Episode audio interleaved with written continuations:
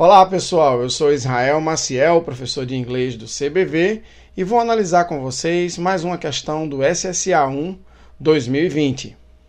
Agora a gente vai analisar a questão 35 e a alternativa correta é a letra C.